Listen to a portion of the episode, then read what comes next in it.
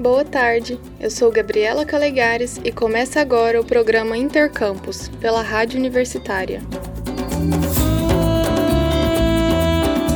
A auditoria do Tribunal de Contas da União apontou fragilidades na implementação do novo ensino médio na rede pública de ensino. Por isso, o órgão determinou ao Ministério da Educação que encontre, em até seis meses, uma solução de monitoramento e avaliação desta etapa escolar. Vamos acompanhar as informações na reportagem da Rádio Agência Nacional. A auditoria do Tribunal de Contas da União apontou fragilidades no novo ensino médio na rede pública. De acordo com o TCU, houve atraso na implementação do programa em 2022 por causa de deficiências técnicas e operacionais, com alto risco de comprometimento da execução do programa. A auditoria teve a participação direta de tribunais de contas de 15 estados. O ministro do TCU, Alton Alencar Rodrigues, também apontou em plenário a ausência de foco nos resultados das ações para a implementação do novo ensino médio. Segundo o relatório, existia a possibilidade de redução das dotações orçamentárias e isso ameaçava a continuidade do projeto. Também foram verificadas falhas no monitoramento e avaliação, com baixa transparência e risco de ampliação das desigualdades educacionais. Em consequência, o TCU determinou ao Ministério da Educação que implemente em até seis meses uma solução de monitoramento e avaliação do novo ensino médio, ou seja, mecanismos de transparência. O MEC também deve colocar para funcionar em até 60 dias o Comitê de Monitoramento e Avaliação do PRONEM, o programa de apoio ao novo ensino médio. Nesta semana, os secretários estaduais de educação pediram que as mudanças no ensino médio ocorram apenas a partir de 2025. Em um posicionamento conjunto, eles argumentam que os ajustes e regulamentações seriam inviáveis para o ano letivo de 2024. O novo ensino médio foi aprovado em 2017 e implementado no ano passado. O modelo foi alvo de críticas e este ano o governo federal se comprometeu a rever o projeto.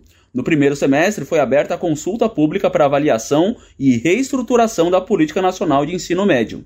Os secretários estaduais também defenderam que cerca de 2 mil das 3 mil horas de ensino médio sejam dedicadas à formação geral básica e que os itinerários formativos sejam reduzidos de 10 para 2, as propostas do MEC para o ensino médio ainda devem ser apresentadas no Congresso. Da Rádio Nacional em São Luís, Gabriel Correa.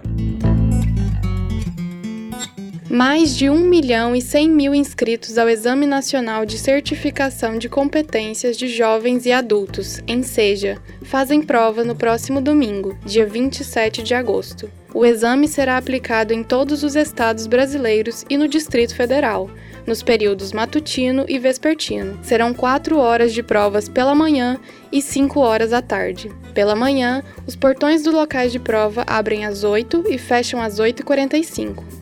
À tarde, os portões abrem às 2h30 da tarde e fecham às 3h15. O resultado do Enseja 2023 será divulgado no dia 22 de dezembro. Para obter o diploma, do ensino fundamental ou médio pelo Enseja, o candidato precisa atingir pontuação igual ou superior a 100 pontos nas provas objetivas e conseguir pelo menos 50% de aproveitamento na redação. A Universidade Federal de Goiás lançou esta semana, na cidade de Anápolis, três cursos de pós-graduação Lato Senso em parceria com a Prefeitura do município. A pós-graduação em Cidades Inteligentes e Economia Circular, com aulas presenciais em Anápolis, já estão com inscrições abertas. O jornalista Rodrigo de Oliveira traz os detalhes para a gente. A especialização em cidades inteligentes e economia circular está com inscrições abertas até o dia 23 de outubro. O curso é presencial, com aulas ministradas às sextas-feiras no período noturno e aos sábados durante o dia no CEITEC, o Centro de Empreendedorismo, Inovação e Tecnologia em Anápolis, por meio do projeto Conecta Pós da UFG, Universidade Federal de Goiás.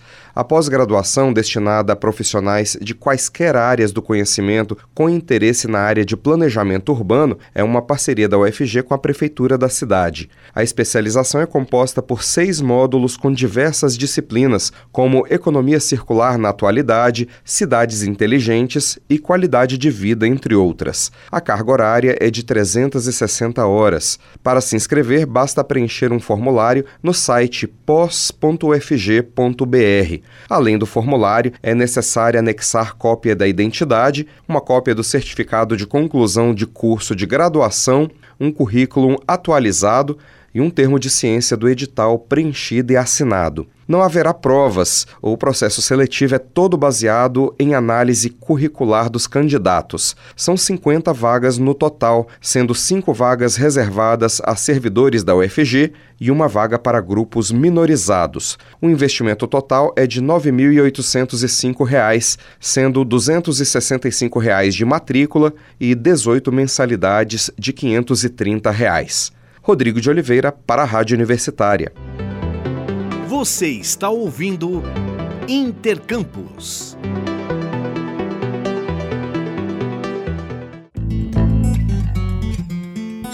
O Compex, maior congresso acadêmico da UFG, chega à sua vigésima edição. Neste ano, o tema principal do evento é ligado ao desenvolvimento sustentável, em consonância com a Semana Nacional da Ciência e Tecnologia, do Ministério de Ciência, Tecnologia e Inovação. Com o objetivo de fortalecer as trocas culturais e científicas, o congresso acontecerá entre os dias 22 e 24 de novembro no campus Samambaia.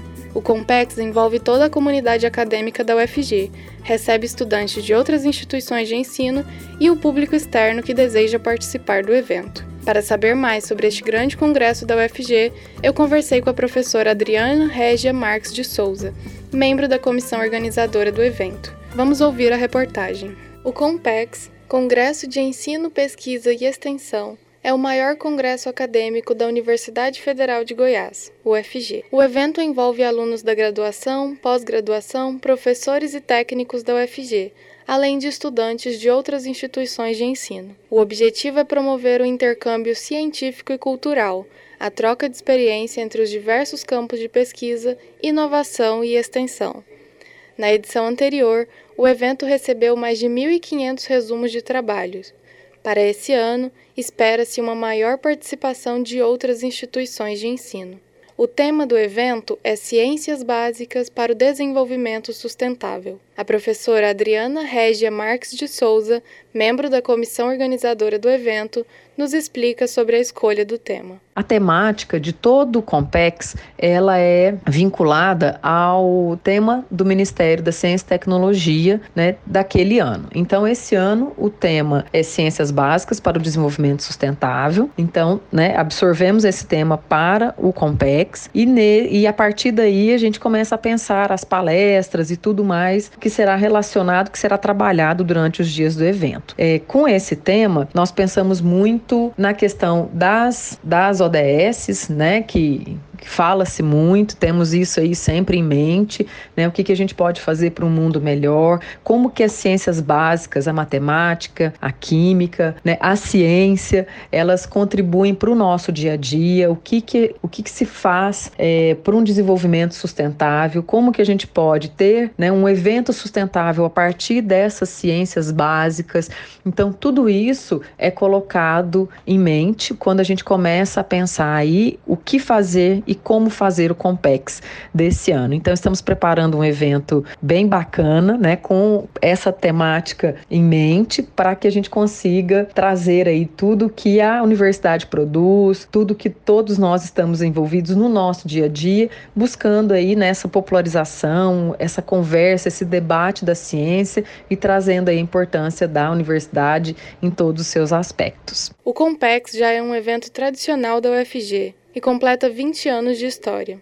Para Adriana, é interessante perceber que a participação dos estudantes no Compex vai evoluindo ao longo de suas jornadas na universidade. Quando nós percebemos a participação dos discentes e o, a importância do Compex para a sua formação acadêmica, isso fica muito evidente porque muitos dos nossos alunos, eles começam a participar do evento como ouvinte, logo eles se envolvem como PIBIC, né, num projeto de pesquisa, ou num projeto de extensão, ou como monitor, ou seu TCC, enfim. E ele vai gradativamente, a partir daquele momento em que ele entra na universidade, ele vai participando do Compex de diferentes maneiras. Além disso, O próprio Compex também passou por transformações desde sua primeira edição, realizada em 2004. É muito bom olhar para trás e ver aí os 20 anos de Compex que já se passou, já se passaram, né? E perceber o quanto nós evoluímos. Evoluímos na forma de fazer o evento, evoluímos é, em tudo que é na, na participação, né? No envolvimento dos discentes, dos docentes, dos técnicos na, com o evento. Isso é muito gratificante principalmente porque a gente sabe a troca que existe dentro, né, no momento do Compex. É conhecer o trabalho do colega, é verificar o quanto a minha pesquisa, ou a minha extensão, ou o meu projeto de ensino, ele tem esse envolvimento com toda a comunidade acadêmica e muitas vezes externa. Então, verificar o quanto o Compex avançou né, na forma de ser feito no local em que ele, em que ele era, né, que ele já foi realizado anteriormente. Então, tudo isso é muito importante e nos fortalece fortalece, né, mostrando aí que o nosso Congresso de Pesquisa, Ensino e Extensão, ele está cada vez melhor e atende cada vez mais ao que a gente quer, popularizar a ciência e trazer toda essa discussão em torno dos nossos projetos, de tudo que a UFG faz também. O Compex é um evento de grande importância para a jornada acadêmica dos estudantes. Ele oferece oportunidade de acesso às produções científicas da universidade e também desperta o interesse dos estudantes para a pesquisa. Alguns desses alunos, eles percebem que é aquilo que eles gostam e desta maneira eles é, seguem na carreira acadêmica, né? Vêm, né? continuam como nossos alunos no mestrado, no doutorado e muitas vezes depois se tornam professores da nossa instituição. Então é muito importante ver é, como o Compex é parte da formação acadêmica dos nossos alunos, nesse envolvimento e tudo isso que acontece ali ao mesmo tempo. E para encerrar, eu gostaria só de reforçar né, o convite para que todos participem do 20 Compex, que será realizado de 22 a 24 de novembro deste ano, no Centro de Eventos, e que o período de submissão de trabalhos, ele se encerra agora, dia 31 de agosto. Nós temos 23 modalidades diferentes de trabalhos, né? Então, fica aqui o convite para que todos participem do nosso maior evento de pesquisa, ensino e extensão. Um abraço. Para mais informações sobre o Compex 2023 da UFG, acesse 20compex.plateia.ufg.br. O governo federal quer cumprir a meta do Plano Nacional de Educação e garantir que pelo menos 50% das crianças de 0 a 3 anos estejam matriculadas em creches até o ano que vem. Por isso, o Conselho de Desenvolvimento Econômico e Sustentável do Governo Federal acaba de instalar um grupo de trabalho sobre a primeira infância para garantir os direitos das crianças. Este grupo de trabalho pretende consolidar uma grande política para a infância, envolvendo vários ministérios e que seja uma prioridade da gestão. Segundo o ministro de Relações Institucionais, Alexandre Padilha, não é possível pensar um projeto de desenvolvimento econômico sustentável para um país sem a proteção da primeira infância. A integrante do grupo de trabalho, Mariana Luz, também observa que a situação de vulnerabilidade das crianças aprofunda as desigualdades no país. Por outro lado, a cada um real investido na primeira infância, sete reais retornam como riqueza para o país, segundo pesquisas. Também é importante lembrar que na Constituição Federal Brasileira, a primeira infância é reconhecida como grupo absolutamente prioritário. A Universidade Federal do Rio de Janeiro, UFRJ, criou um projeto chamado Observatório da Indústria da Desinformação e seu impacto nas relações de consumo no Brasil além de monitorar diferentes formas de engano, fraude e manipulação dos consumidores brasileiros no ambiente online, a ferramenta cria também um banco de dados com contas e páginas falsas ou fraudulentas que poderá ser consultada pelos consumidores. Vamos saber mais na reportagem a seguir. Roubo de dados, prejuízos financeiros, golpes, entre outras atividades ilegais, têm se espalhado pelo ambiente da internet, afetando a vida dos consumidores, para ajudar a combater esses crimes, a UFRJ, Universidade Federal do Rio de Janeiro, acaba de criar um projeto chamado Observatório da Indústria da Desinformação e seu impacto nas relações de consumo no Brasil. A iniciativa foi viabilizada devido a um financiamento do Ministério da Justiça e Segurança Pública por meio do Fundo de Direitos Difusos da Secretaria Nacional do Consumidor. Marie Santini, diretora do NetLab UFRJ, laboratório responsável pelo projeto, explica a importância do observatório. O consumidor vê numa mesma plataforma anunciantes legítimos e ilegítimos numa mesma plataforma, com uma mesma linguagem, de um mesmo modo, e ele não tem como distinguir uma coisa da outra. Então é muito fundamental que a gente investigue mais a fundo, é isso que a gente chama de indústria da influência, para entender como é que isso está afetando o consumidor é, e de alguma forma colocando ele vulnerável diante do fenômeno da desinformação nas plataformas digitais. O foco central do observatório é monitorar as operações de influência, que utilizam técnicas de desinformação, diferentes formas de engano, fraude e manipulação dos consumidores brasileiros no ambiente online. Além da pesquisa sobre a indústria da desinformação, o projeto também tem como objetivos criar um banco de dados com contas e páginas falsas ou fraudulentas em que os anunciantes causem prejuízos aos consumidores e propor indicadores de transparência das plataformas digitais, da Rádio Nacional no Rio de Janeiro, Carolina Pessoa. Estamos apresentando Intercampus.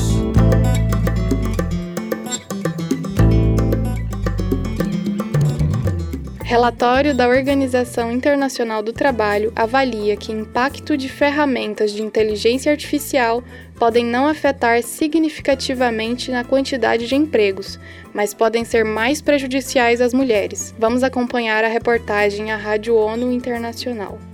A inteligência artificial generativa tem mais probabilidade de aumentar do que destruir empregos. Essa é a conclusão de um novo estudo da Organização Internacional do Trabalho, OIT.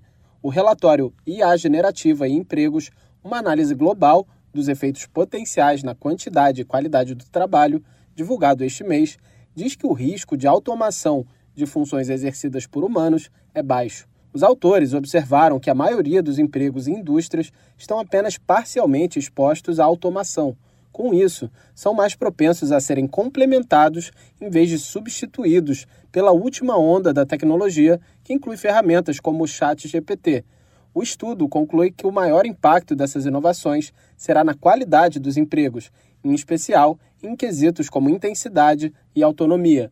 O estudo global da OIT documenta diferenças notáveis nos efeitos sobre os países em diferentes níveis de desenvolvimento, ligadas às estruturas econômicas atuais e às lacunas tecnológicas existentes.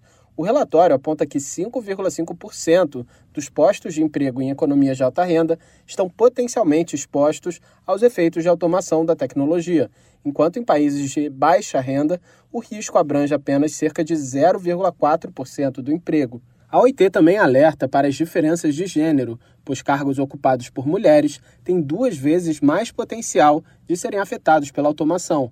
Isso se deve ao fato de que os cargos administrativos têm sido tradicionalmente uma importante fonte de emprego feminino. À medida em que os países se desenvolvem economicamente, um resultado da IA generativa pode ser que certos postos administrativos nunca surjam em países de baixa renda. O levantamento conclui que os impactos socioeconômicos da IA generativa dependerão em grande parte de como sua difusão é gerenciada. Da ONU News em Nova York, Felipe de Carvalho. O Intercampus de hoje fica por aqui. Estaremos de volta na segunda-feira. A programação da Rádio Universitária você pode seguir pela rádio, nos 870 AM, pela internet, no site radio.ufg.br ou pelo aplicativo Minha UFG. Nos trabalhos técnicos de hoje contamos com George Barbosa. Obrigado pela audiência, bom final de semana e até segunda.